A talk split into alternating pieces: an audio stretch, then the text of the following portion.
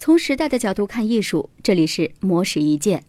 奈良原一高是日本知名摄影师，他擅长通过超现实主义摄影风格捕捉风景，不但开创了日本摄影的个人纪实手法，还与西江英公、川田喜久治、东松照明等人组成先锋摄影团队 vivo。今天呢，我们就来聊一聊他的摄影创作故事。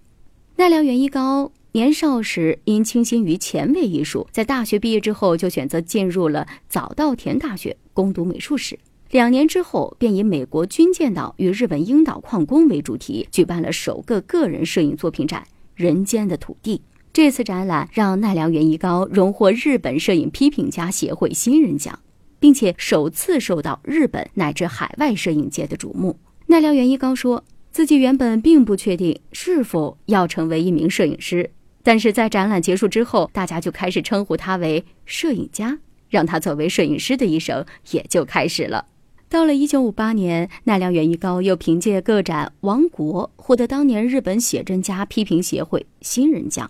这组作品以和歌山女子受刑者监狱和北海道男子修道院为主题。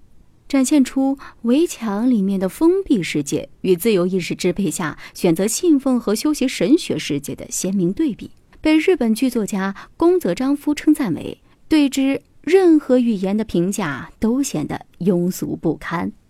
一九五九年，奈良原一高和东松照明、西江英公、川田喜久治等人组成了摄影团体 vivo。他们以主观的纪实摄影为核心思想，探讨了如何在彻底描述外部的同时，又能呈现出摄影家内部的姿态。虽然这个团体只存在了两年时间，但是这种思想后来在 vivo 成员的作品与论述当中，依旧得到不同形态的呈现。从一九六二年开始，奈良原一高数次旅居欧美，完成了《欧洲静止的时间》《光的回廊》《圣马可》等系列影集组作品。从日本人的视角探究西方风景，并逐渐的成为日本战后时期代表性摄影师之一。